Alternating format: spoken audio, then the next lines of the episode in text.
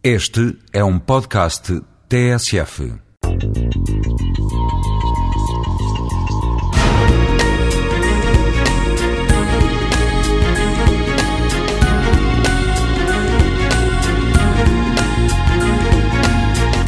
A habitação é uma forma de nos vestirmos, de transmitirmos aos outros a nossa maneira de ver o mundo, a nossa maneira de estar no mundo.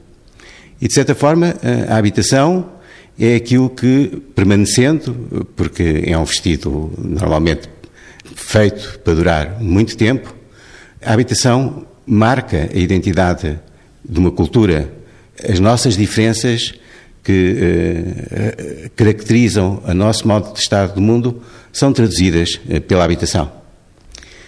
De certa forma, nós podemos eh, confirmar isto olhando, por exemplo, para as notas do euro. Quando o euro, quando a Europa, melhor dito, quis encontrar uma imagem que traduzisse a sua própria identidade, o que é que ela foi buscar? De um lado das notas temos pontes. A ideia é que a cultura europeia está aberta ao mundo e estabelece com o mundo pontes de ligação. Portanto, é uma cultura aberta, não é uma casa fechada.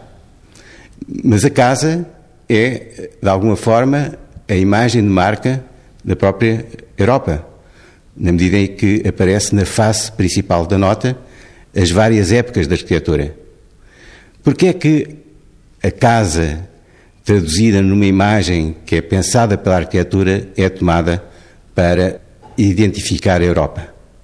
Nós podemos pôr essa questão e provavelmente a resposta é um bocado, eh, enfim, digamos, estranha ou pelo menos misteriosa.